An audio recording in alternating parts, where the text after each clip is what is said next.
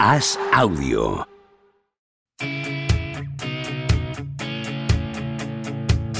¿Seguirá a Don Propia Puerta batiendo récords goleadores? ¿Creció Camavinga como Sidorf junto a un vecino brasileño? ¿Es cierto que Rudiger suda cocaína? ¿Veremos a Varela algún día tumbado en una varela? Javier Aznar y Enrique Ballester responden a estas preguntas y analizan cada jornada de Liga y Champions en Los Últimos de la Lista, un podcast original de As Audio.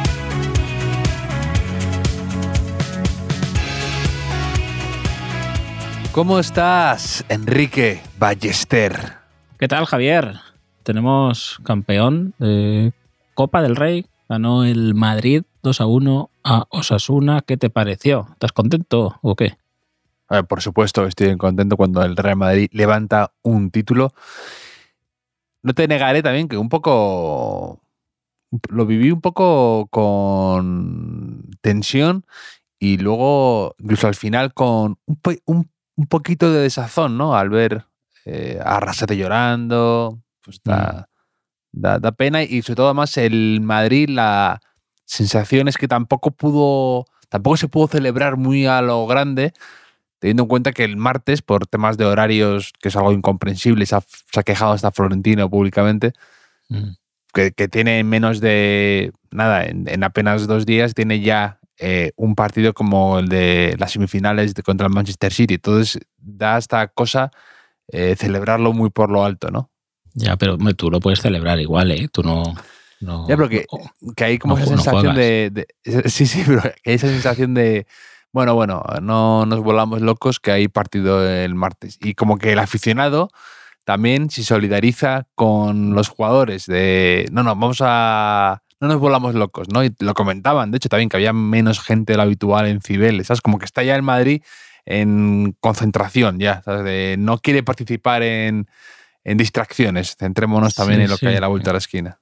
Sí, tensión competitiva ya. Es verdad que sí que contagia un poco eso, ¿no? De, claro, si ves que no lo están celebrando a lo grande, pues tampoco tú vas a, dar la nota ahí, ¿no? Mm. Pero sí, es que dices que, que, hubo sufrimiento madridista y es que una final es una final, al final. Eh, nunca mejor dicho. Y, la copa es la copa, hasta aquí de acuerdo, ¿no? Esto, una final es una final. La copa es la final. copa. una final es una final al final.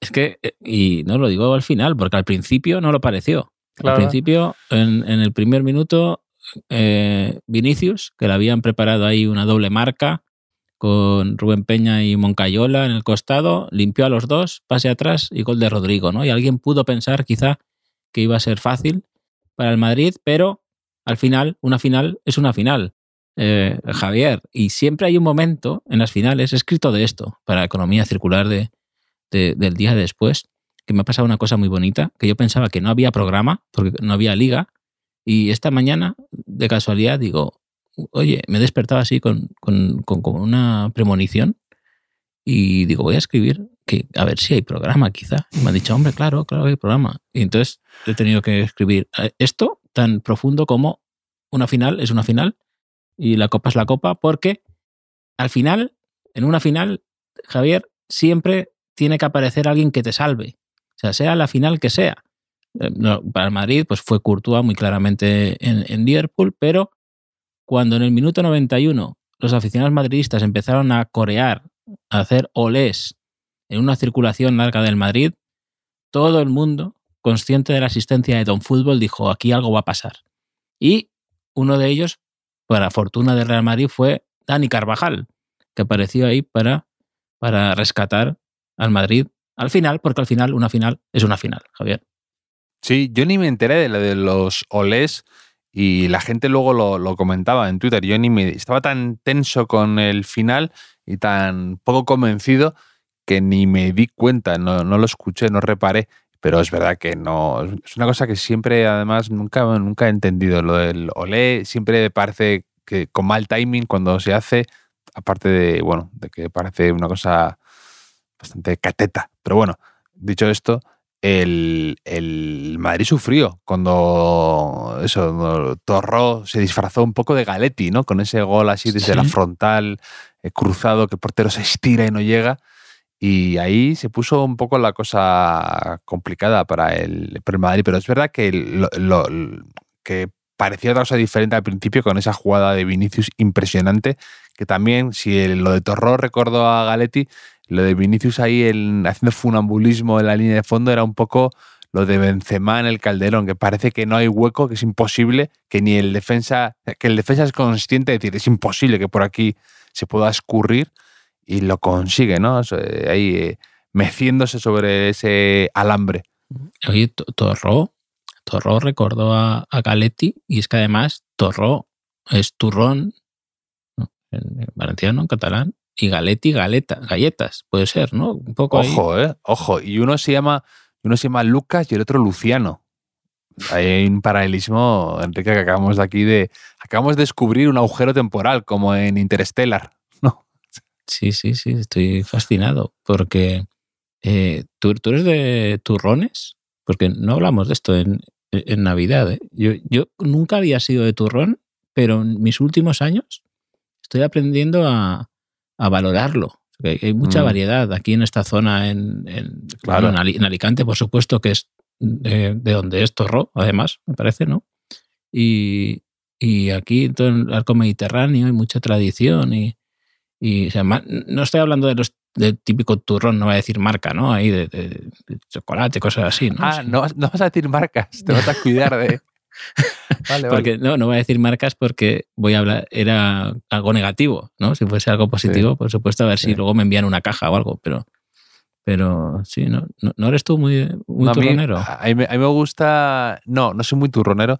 De hecho, eh, el otro día estaba en el aeropuerto y me sorprendió que hay una tienda enorme de turrones. Y digo, no sé mm. quién se compra un turrón enorme en, mayo, ¿no? Bueno, como la gente se compra el Toblerone, ¿no? Pues se compra algo más auténtico, más de, aquí. A mí me gusta el turrón de yema. Esa es mi única debilidad. Más allá de eso, no, no soy muy turronero, no, no. No. De pequeño era más con, con el de Suchard, que te niegas a decir, pero era más, me gustaba más, me gustaba más ese, ese bien cargado de azúcar y arroz inflado. Sí, bueno, pues eh, bueno, volvemos a, la actualidad, ¿no? Primaveral, quizá. Pero es que antes tenía sentido. Es como la fruta, que antes siempre hay que comer fruta de temporada, pero ahora si quieres fruta determinada todo el año la tienes, ¿no? Y, pues el, turrón y cosas así que están muy eh, encasillados en una época del año ya deja de tener un poco sentido eso, ¿no? Si, si, la materia prima con la que haces el turrón. Es como si solo pudiéramos hablar. el, fútbol, va hacia eso también, ¿no? Antes a lo mejor el fútbol solo eh, había menos partidos, solo en una época del mm. año era importante y ahora es 24-7 todo. Tiene que adaptarse el turrón a la nueva realidad. Sí, sí. Acabas de inventar el turrón de invernadero. Sí, o, la tableta de chocolate, ¿no? Quizá, no, lo sé. pero, pero volviendo, volviendo un poco a, la final de Copa, que, nos hemos desviado, hemos hablado de Vinicius, eh, para hablar de Rodrigo también, ¿eh? porque no solo la final, que en el, fútbol también pasa, va tan rápido que ya nos olvidamos. Por ejemplo, el gol que marca Rodrigo en la eliminatoria contra el Atlético de Madrid es, es yo recuerdo más goles de la temporada 94-95 y goles peores que ese gol que es un golazo que estaríamos hablando de él eh, años si, fuera otro momento de nuestra vida. Sí, pero eso es un poco el efecto Rodrigo, que yo creo que es un chico poco a poco se va se va animando y se va un poco quitando mm, no sé si pues eso, el, el complejo del rookie, ¿no? Pero pero, pero es que Rodrigo es muy bueno y se da muy poca importancia. De hecho, también en la final hay una jugada que deja solo a Benzema de tacón, que, bueno, mm, era un gol casi de, precisamente de, de, Guti con Benzema. Eh, también otro agujero temporal 15 años después, pero, pero también sin darse importancia y, que era un golazo, puede haber sido un golazo. Sabes que. Eh, impresionante. Sabes que el de la tele, que tampoco voy a decir marcas, em, dijo que, había fallado el control ahí, Rodrigo, que se le había quedado atrás. Ya, no, es que, es que es, él lo hizo tan bien, tan rápido y tan bien y tan bueno que, fue, que, que, a lo mejor era la primera impresión que te podía dar, que era un que quería hacer un control y, se le va para atrás, pero luego se ve que es a propósito y con una seguridad y una facilidad pasmosa. Y a mí eso es lo que Rodrigo me, me transmite, que tiene esa capacidad para estar tranquilo y marcar goles. Los goles que marca ayer no son goles fáciles tampoco necesariamente, pero tiene ese ya esa habilidad para aparecer además en momentos importantes, que eso se agradece mucho. Sí, sobre todo el segundo. El segundo es un gol que hemos visto fallar muchas veces a, mm. delanteros ansiosos, ¿no? Que chutan fuerte y contra el portero y Rodrigo la levanta. A, Exacto. A, propósito, ¿no? Tiene esa, tiene esa finura en el área y como hemos dicho alguna vez, es una víctima de los esquemas imperantes hoy en día en el fútbol. Porque si, si jugara con un 4-4-2 de, con Zamorano de, ¿no? delante y, y Laudrup mm. detrás, eh, pues lo que podría ser Rodrigo. ¿no?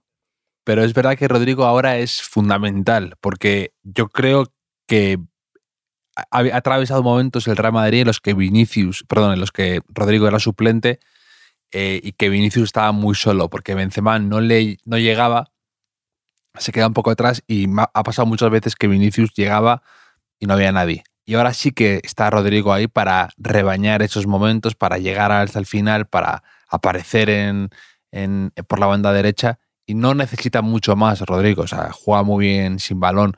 Y yo creo que ayer, una vez más, lo demuestra y va mejorando mucho. Van teniendo ya, van desarrollando sus eh, movimientos estrella, por así decir, ¿no? Eh, eh, Vinicius tiene ese regate que me encanta, que es el de que la deja pasar entre las piernas y descoloca muchísimo a lateral, lo que le hizo a Fernandinho mm. en el Etihad. Y Rodrigo tiene otro, también que me gusta mucho, que también ayer lo señalaba lo bonito, el de que parece que no llega, y de repente cambia de ritmo y hace que o el defensa falle o le haga falta y, le desequilibra así muy bien. Sí, y estoy convencido de que esos dos regates, esas, esas matices que diferencian a uno de otro, eso lo, tienen innato, lo tienen natural. luego lo pueden perfeccionar, mm. pero, pero dices, estos niños, ¿por qué hacen estas cosas así? Porque les nace, mm. así es, es bonito. Ese regate, ese regate de Vinicius fue, eh, yo lo vi la primera vez que, vi, a Vinicius, que fue contra el Manchester United con el Madrid ya, y en un partido amistoso verano, y esa jugada ya la, ya la hizo en ese, en ese debut. Entonces es algo que él tiene ya pues desde pequeño, lo hará, y lo dices tú, innato. Eh, has hablado de Álvaro Benito y de Arrasate.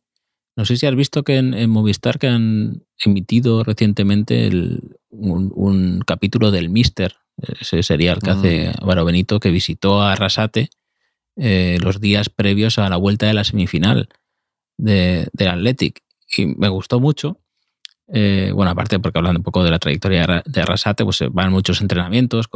Arrasate explica lo que quiere que haga su equipo y como fan de Osasuna que soy, como sabes, desde estas últimas temporadas, eh, luego yo me pasé viendo la final y diciendo, mm, ¿estará buscando lo mismo que buscaba contra Athletic? ¿no? Porque explicaba algunos movimientos ¿no? del interior que quería que fuera, que rompiera detrás del lateral para crear la duda. O sea, algunas cosas ahí de la salida de balón que explicaba.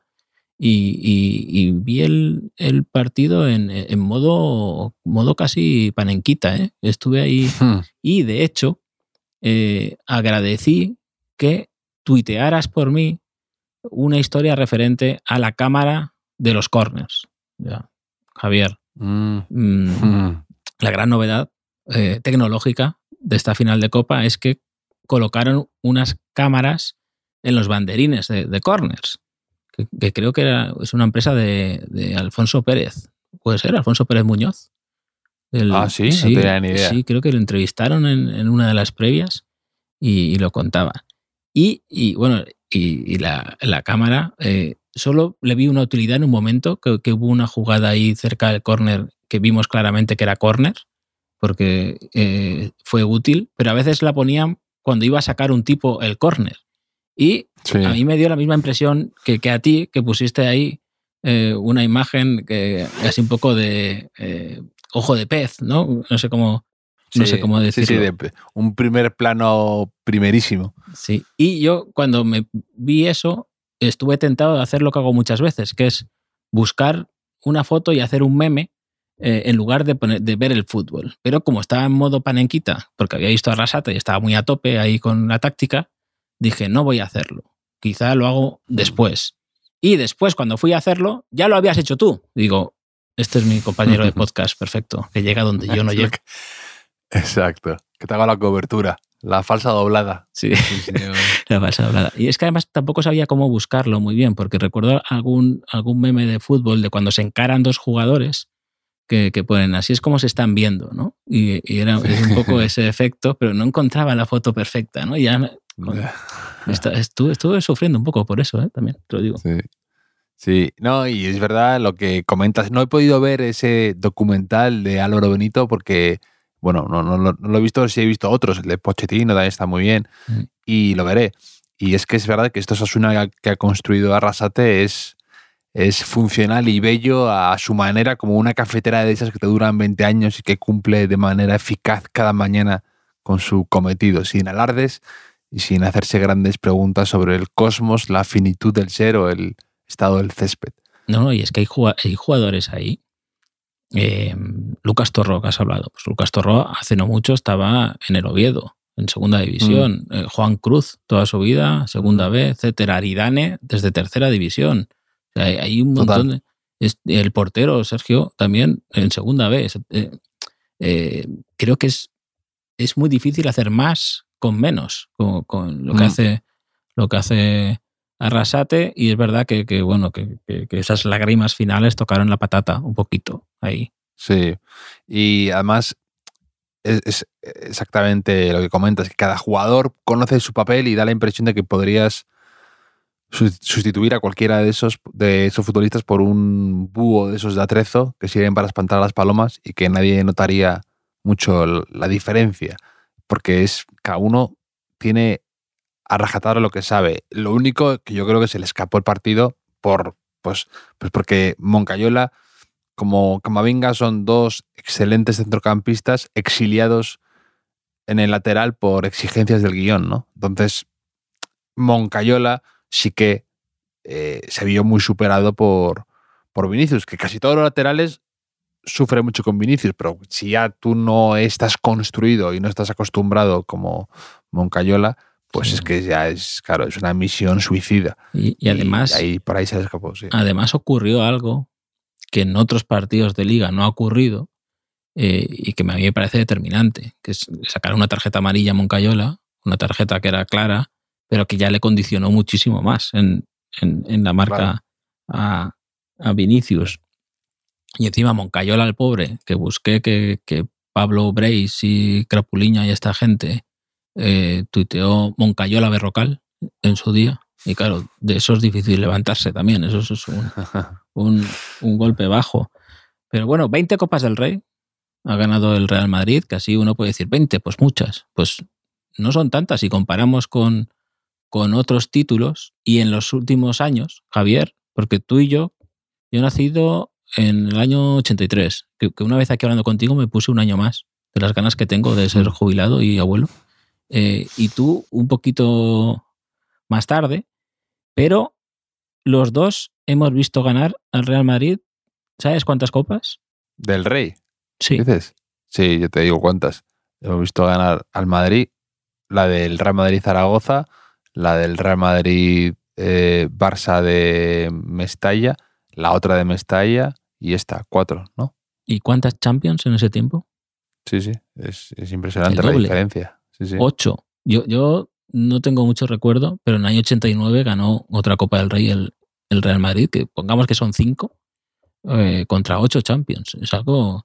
Sí, sí, y eh, luego aparte con traumas, el Real Madrid en Copa. Te hablo del centenariazo, te hablo del 6 a 1 que le endosó el Real Zaragoza con aquella remontadus interruptus en el Bernabéu que no pudo consumarse.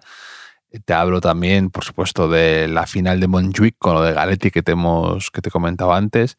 El gol de Miranda en el Bernabéu, que fue como ya el final de la carrera de Mourinho en el Bernabéu. O sea, como además, momentos muy simbólicos, porque lo de la final de Zaragoza, por ejemplo, fue el, el comienzo del fin de los galácticos, o, o sea, que son, y el centenariazo, son como hitos que marcan mucho.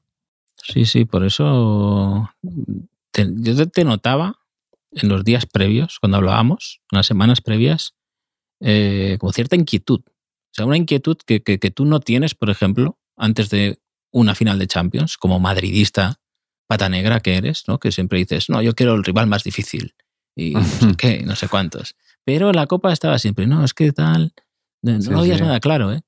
No, nada claro. Y luego aparte, no me gusta la sensación esa que a veces ocurre de eh, que la final había sido la semifinal, teóricamente. como que el madridismo celebró por, por el rival, que era el Barça, por el tipo de victoria 0-4 en el Camp Nou con remontada eh, respecto a la ida y, y, que además era la final contra un equipo, digamos, más asequible y luego con el Manchester City, pues la sensación era que la, la Copa se había ganado ya en semifinal. Y eso son señales que Don Fútbol no perdona. Entonces yo ya me he encargado de reequilibrar mm. eso y traer la Copa a Madrid. viejo zorro, ¿eh? Pero, en este fútbol amnesia que gastamos, ya, ya no solo el golazo de, Rodrigo al Atlético de Madrid o al Cacereño antes, es que Benzema hizo un triplete en el Camp Nou y, y tampoco, ya no me acuerdo, ya no me acordaba mucho, hasta cuando has dicho el camino del, del Madrid. Y en el partido, eh, esta mañana, he vuelto a ver el resumen y había olvidado de la noche a la mañana la falta de Alaba al larguero, que es, un tremendo. Uno de los, ya directamente a uno de los mejores no goles del Real Madrid, que sabes que yo también guardo con cariño, son esos goles que nunca se han llegado a consumar, pero que son especialmente eh, bonitos si hubieran entrado, ¿no? Hay, uno, hay otro docil en el Camp Nou que pega un larguerazo desde 500 metros. Uh, eh, aquel de en Zorrilla con la jugada de Zidane y Ronaldo que se va por encima del larguero. Hay varias de esas y son bonitas. Em, por hablar algo más de, Osasuna, eh, diré que Abde sale reforzadísimo mm. en mi mente de, esta final porque la comparo con la final del Mundial de Dembélé que lo quitaron a los 20 minutos, que no hizo nada, eh, y Abde reforzadísimo en el duelo eh, Abde de Embelé, porque por lo menos no aguantó un poco más en el campo. Y tuvo una ocasión, tuvo una ocasión contra Vallejo disfrazado de militado, que esto está, se está yendo de las manos esto, ¿eh? Sí, sí, sí, sí. Aprovecho ahí un resbalón de militado que no está, no está tan sólido como, como a, lo largo, a lo largo de la temporada y, no lo hizo del todo mal. ¿eh? le he leído alguna crítica, ¿no? Pero, no sé, creo que resolvió con algo de clase. Se sí, ¿no? Parecía que se iba, pero Carvajal la salvó. Sí, ¿no? Y además, claro, era un, contexto de partido complicado para, para, para Abde. ¿Y tú de, de, de Osasuna, Javier, tienes algún, históricamente hablo, ¿eh? No de la plantilla actual, sino de Osasuna en general. ¿Tú tienes jugadores favoritos sí, de los 90 Por supuestísimo. Tengo eh, el, aquel trío polaco que de repente se sacó de la manga Osasuna, que era Urban, Roman Kosecki, que se acabó, acabó fichando con el Atlético Madrid, que jugaba, me encantaba, que jugaba con las mangas eh, remangadas a mitad del brazo, de una manera como rara, que no eran ni largas ni cortas. Llevaba como los, los pantalones piratas de las mangas. Y yo me lo ponía, me lo puse así un, un, par de veces hasta que alguien me hizo una intervención y me dijo, Javier, para eso. ¿Y eso te, eso te hace bracicorto o bracilargo? Mm, bracicorto, yo creo, pero a mí me gustaba porque era como diferente tenía así como pendientito, era así como un poco mulet, era así, me gustaba su, su, look. Y luego había otro más que se llamaba Zuber, que creo que era Zuber, sí, que tenía una pinta de... Zuber, sí, sí, puede ser. Tenía una pinta así como de Trifón Ivanov un poco, ¿no? como con, melenilla, bigotillo Sánchez Jara de Guardia Civil, pinta también un poco de Tiger King, no sé, una mezcla rarísima y también era bastante entrañable. Luego también estaba si era Zuber o Cibor o Zubor, no, recuerdo. Sí, algo así. parecía un poco de los, los nihilistas de Gran Lebowski, ¿no? sí, sí. Eh, sí, Paqui, hombre, Paqui, Paqui idolatrado por nuestros amigos de saber empatar. Mm, exacto. Y, mm, y luego lo que también me llamó la atención y me dejó un poco preocupado, me dejaron preocupado dos cosas de la final. De, de- ya hablando en clave Champions, que si quieres también vamos ahí pasando un poco. No, yo, Porque, que te quería, yo que quería hablar de Bustin Gorri y tú de la Champions. Pero bien. Dale, porque mm, mm, Budimir al principio Mm. daba muchísimo miedo y remataba todo. Todas, Y entonces- todas, sí, sí. Todas. Y eh, un poco así como Felipe Reyes, ¿no? Con los rebotes, que todo llegaba a él y todo se sabía posicionar y todo, todo lo, lo tiraba. Y, y claro, piensa uno, bueno, si Álava está sufriendo con Budimir, con Haaland y sin Militao que viene el martes, pues a lo mejor todavía te da un poco más de, de miedo la cosa. Y, pero sí, Budimir estuvo, o sea, todos los centros laterales, por un momento todos los remataba y bastante bien todos. Sí, sí, pero, pero bueno, luego cada, cada partido es un mundo y también es verdad que corrigió el Madrid eso un poco al final, ¿no? Que, Mm. que ganó más duelos en el- a partir del empate del, del 1 a 1. No, y sobre, Sí. todo, sobre todo cuando cambiaron a Chimi Ávila, o sea, por Budimir. claro. De repente ya, ya de Budimir y a Ramat- le llegaron menos balones. Eso, eso ayuda, eso ayuda también, ¿no? Pero quiero decir que se fue imponiendo poco a poco la, la defensa del Madrid en el juego aéreo, eh, porque hay un momento, un momento muy peligroso en las finales estas, ¿eh? Cuando empató Osasuna, hay un momento que el pequeño se hace grande, siempre, ¿no? Y como que se quita eh, los corsés o, la presión que podía tener al principio, y justo fue cuando golpeó el Madrid el 2 a 1, ¿eh? Pero mm, yo creo que el Madrid estuvo más cerca de perder la final de lo que podemos pensar ahora a, a- a posteriori. Pero bueno, ya, ya no volverá eh, esta oportunidad para Osasuna. Quizá tenga otra, pero, pero ya no esta. Te- Tendrá más, tendrá más, tendrá más. Este, este Osasuna es, lo veo bastante. Es eso, como, es como un tractor, un John Deere con GPS. Indestructible, pero sabe perfectamente hacia dónde va. Y, y- y moderno también un poco. Entonces le, le acabará yendo bien. Ujú. Bustingorri, Castañeda, ¿recuerda Castañeda? Castañeda también. No, esa época. no me acuerdo que esta Cañeda. No, no, me acuerdo de Ciganda, por supuesto, de todos esos. Pero no me acuerdo de. Pedro Sí. Mari Zabalza, ¿eh? el, mm, el entrenador. mm, Enrique Martín también. Enrique mm, Martín. hombre, ¿Sabes que Enrique Martín estuvo a punto de ficharlo el Real Madrid? Lo leía en una entrevista hace, en el país, me parece. Sí. pero que el, el presidente de el presidente de Osasuna no le dejó irse de, de joven al, al Madrid. A Enrique Martín cuando era jugador, no, no entrenador después. Sí, me lo he imaginado, sí, sí, sí. Pues. Que yo que sé, Vaya. no sé, hombre, también entrenó López Caro al Madrid. Tampoco, No, tampoco- no, no, no lo decía en detrimento, pero que me lo. Que sí que tenía alguna referencia de que había sido bueno y tal. Sí. Pues, Javier, te voy a hacer una pregunta. A ver, a ver, ¿qué te parece? ¿Sabes qué es lo mejor que tenemos? Nuestros oyentes, Ahora sí, hoy sí, ¿eh? Eh, Esto es, Bien. esto, eh, esto es importante en la vida. Aprender rápido, ¿no? De, de- de las cosas.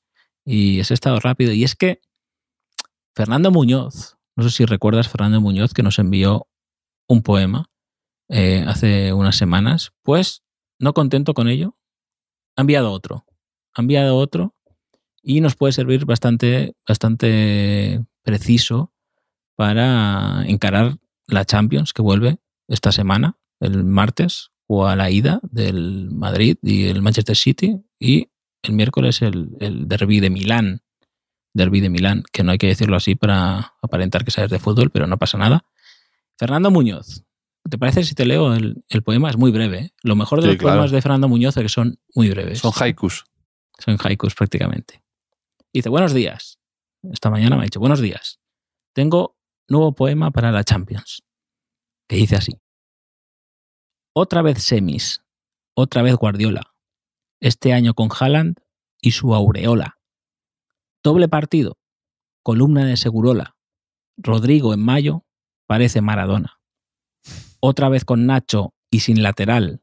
Seguimos con Modric hecho un chaval carreras de Vini, pegado a la cal. Pronto nos vemos en otra final. Impresionante y mejora con tu lectura, mejora con tu recitado. Sí. La verdad es que sí, pero tú, tú eres optimista como, como este hombre. Eh, no. Nos vemos en, en otra final. No, no soy optimista. O sea, no, no, no, no digo que, que, el Madrid no tenga posibilidades ni nada de eso, pero que yo creo que el Madrid tiene que salir, tiene que intentar no, no permitir ir a Manchester con un resultado muy doloroso, porque este City es que es verdad que te es capaz de hacerte eso, de no jugar mal y te vas con un 0-2 muy fresco. Y eso es lo que me preocupa. Me preocupa, me preocupa muchísimo el lateral de Camavinga, sinceramente, porque creo que en eso Guardiola es el mejor del mundo. O sea, Guardiola es el que sabe mejor detectar tu debilidad y te está machacando, machacando y te hace un plan para destrozarte, ve, detecta tu vía de agua y ahí, ahí mete el dedo y, y, puede hacer mucho daño Guardiola, porque Camavinga es verdad que es, tiene muchísima facilidad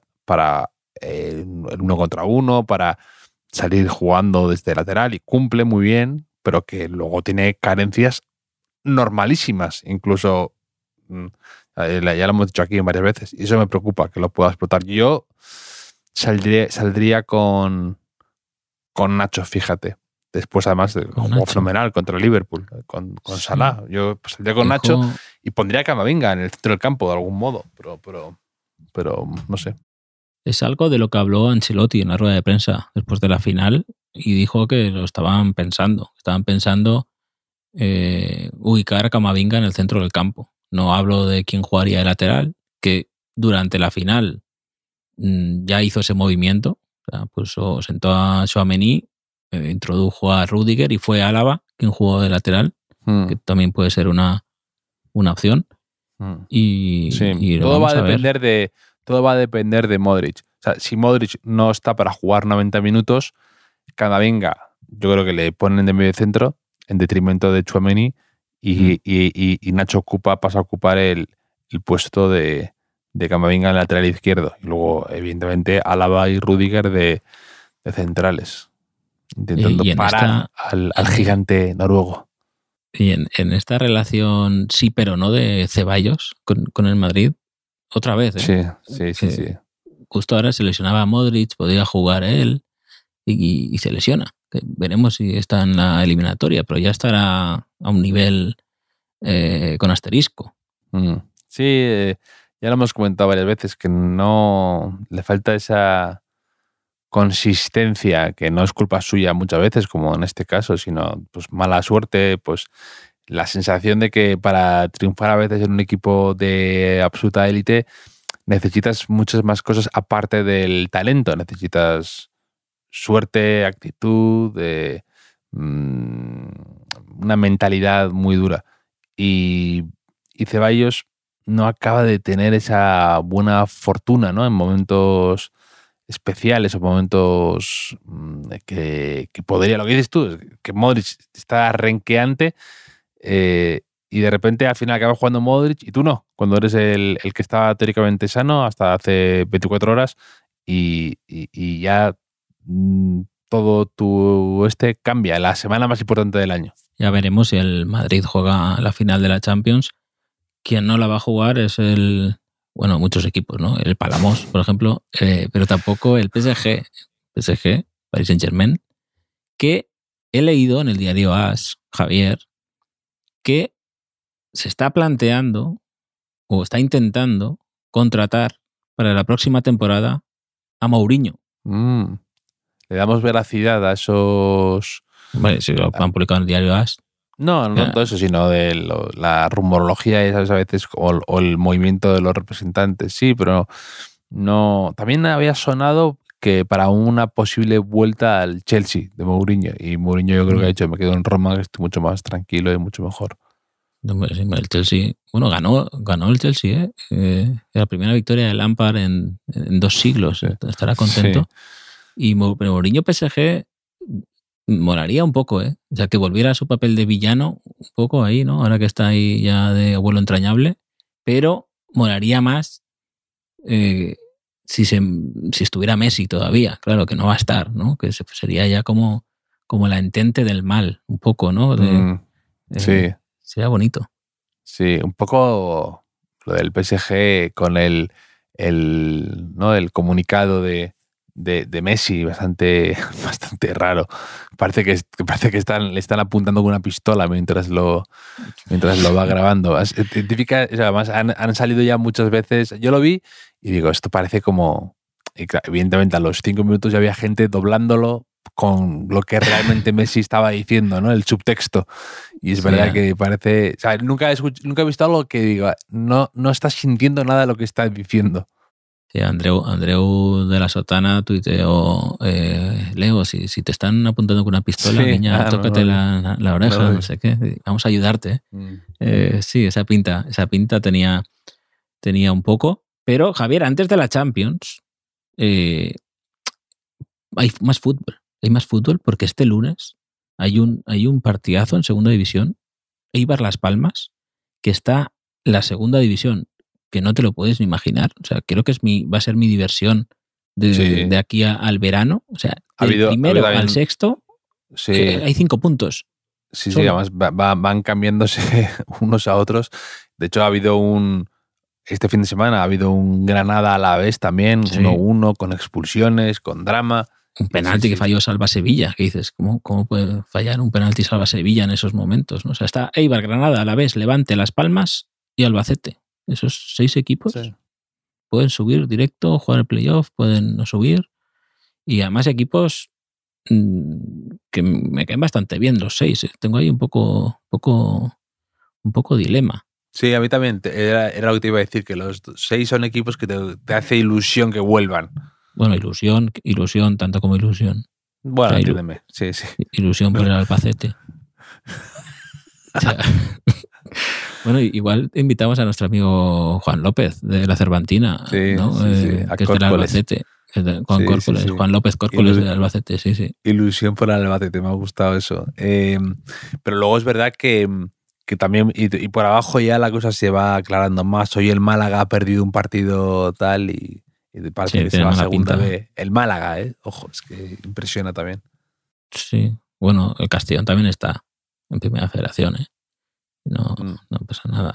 Que también un día podemos hablar de esos playoffs, ¿eh? porque está, está emocionante ahí con el Depor, el Castilla, el Alcorcón en un grupo, con, con bueno, y más el Racing de Ferrol, el Fidel del Celta. Eh, y en el otro que va a subir el Amorebieta con el hijo de Julen Guerrero. Está ahí en el, en el Amorebieta metiendo goles y creo que ha cedido por, el, por el Real Madrid. ¿eh? Sí, sí, sí, ya aquí lo comentamos. Sí, sí, lo, lo, ves jugar y es, es Julen Guerrero con wifi. O sea, es como una versión mejorada de, la, de, la, especie. O sea, se parece mucho, pero es un poco más grande, un poco más fuerte y un poco más guapo incluso. Pues se podría decir, ¿eh? que no es fácil. Mm, sí, sí, sí. Pues a ver qué, a ver qué sucede. Yo tengo una última pregunta rápida también para hacerte, que me he acordado viendo eh, un partido de la NBA y de repente han hablado Daimiel y, mm, y Guille Jiménez han hablado brevemente de jugadores tribuneros, que es una subespecie que me apasiona. Y yo estaba pensando, ¿qué, jugadores tribuneros hay en fútbol que sean inconfundibles, que vengan a tu cabeza inmediatamente? Porque podríamos decir que Vinicius es un poco tribunero. Eh, y tampoco es una crítica acerada, ¿eh? Digo que eh, Vinicius tiene ese toque de alentar ahí a la, a la, masa, le gusta dirigirse, le gusta también incluso a los rivales provocar, también tiene eso, es un poco de tribunerismo en el fondo. Hay algo de eso que más ha comentado mucho y muy largo este fin de semana. Pero hay otros grandes tribuneros. Siempre se ha dicho que Raúl era un poco tribunero ¿no? en el Real Madrid, de esas carreras ahí para levantar un poco al asiento del Bernabéu y aplaudir, arrancar el aplauso fácil. Yo pienso en tribunero y pienso en Miche Salgado. Miche Salgado era mega tribunero. O sea, además hay esas carreras sabiendo que no iba a llegar al balón, ¿no? Tirándose ahí y tal. Eh, sí, o sea, me parece el tribunero máximo. ¿eh? El tribunero máximo hasta el punto de que se casó con la hija del presidente. Eso ya me parece, me parece ya un ejercicio de tribunerismo en absoluto. Sí, sí, mira, eso no, eso no lo había pensado, pero, pero, pero también, ¿no? Y luego hay mucho jugador eh, sudamericano, ¿no? Que, se entienda, ¿no? Que pues eh, Jiménez, el central de, Atlético Madrid, por ejemplo, Pablo García, recuerdo. Pablo García, sí, sí. También muy Heinze era un poco tribunero, un poco de charlita, de, un poco, y luego de, de- y luego sí, y luego en el campo era mucho de mover los brazos, echar la bronca, Claro, hacer una segada tal y luego y luego la liaba continuamente. Mascherano. Beckham, Beckham también te diré que es un poco, era un poquito tribunero. O sea, era tribunero elegante, ¿no? De esos gestos que siempre hacía al final de dirigirse al público, saludar y tal. Era Un Sí. poco, un poco. Y es que es- hay algo de tribunerismo, ¿eh? yo hay, yo hay tribunerismos que no, que no soporto. O sea, uno es el que no baja a defender cuando toca y luego hace un sobreesfuerzo que, Sí, sí. que luego a lo mejor concede un córner pues, y que si hubiese estado bien colocado no hubiese sido córner, hubiese sido nada. Y se lleva la ovación por ir corriendo y, y salvar el córner. Eso por un lado. Y luego el tribunero máximo que odio es cuando estás perdiendo tu equipo y quedan un- dos minutos, está el descuento, y el tribunero este se autoexpulsa o algo así, ¿no? Tal, eh, que regala la victoria al otro equipo. Si había una mínima posibilidad de empatar, ya se esfuma, y cuando se va expulsado, la gente le aplaude por su coraje, ¿no? Sí. Por no ser un pecho frío. Eso, eso no lo soporto. Odio a mi propia afición cuando hace eso. Sí, sí, sí, yo también. de- estoy muy de acuerdo contigo. eh, esos gestos estériles, ¿no? De eh, que te expulsen por. Al- Sí, que de- que la me gente voy, dice, me al voy a salvar yo, me voy a salvar Sí. yo en lugar de intentar salvar a mi equipo. ¿no? Sí, salvar eso de, al menos demostró amor propio, ¿no? Y, y que le importa el escudo que lleva. Bueno, no, no sé. Sí, el entusiasmo. Yo escribí esta semana de eso. O sea, es el equivalente a ir con, con- con un termo al trabajo, ¿no? Para que parezca que tienes iniciativa y Sí. un impulso. Un poco ahí, un poco ahí, cogido con pinzas, pero Javier, estaremos atentos, ¿eh? Yo creo que en el Milan Inter veremos varios gestos tribuneros. En el partido de vuelta, sobre todo. Mm, Estoy de acuerdo, sí, sí, puede, puede haber de todo en eso. ¿no? Lo hablaremos este, esta semana, ya con, con la Champions y, y, bueno, con lo que vaya surgiendo. Como siempre, Javier, ha sido un placer.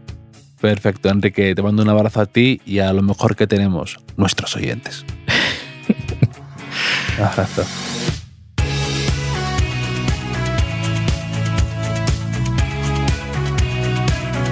Los últimos de la lista es un podcast original de As Audio con la producción de Javier Machicado y la realización de Vicente Zamora.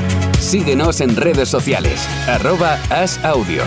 Puedes escucharnos en la sección de podcast de as.com, en la aplicación del diario As o en tu plataforma de audio preferida.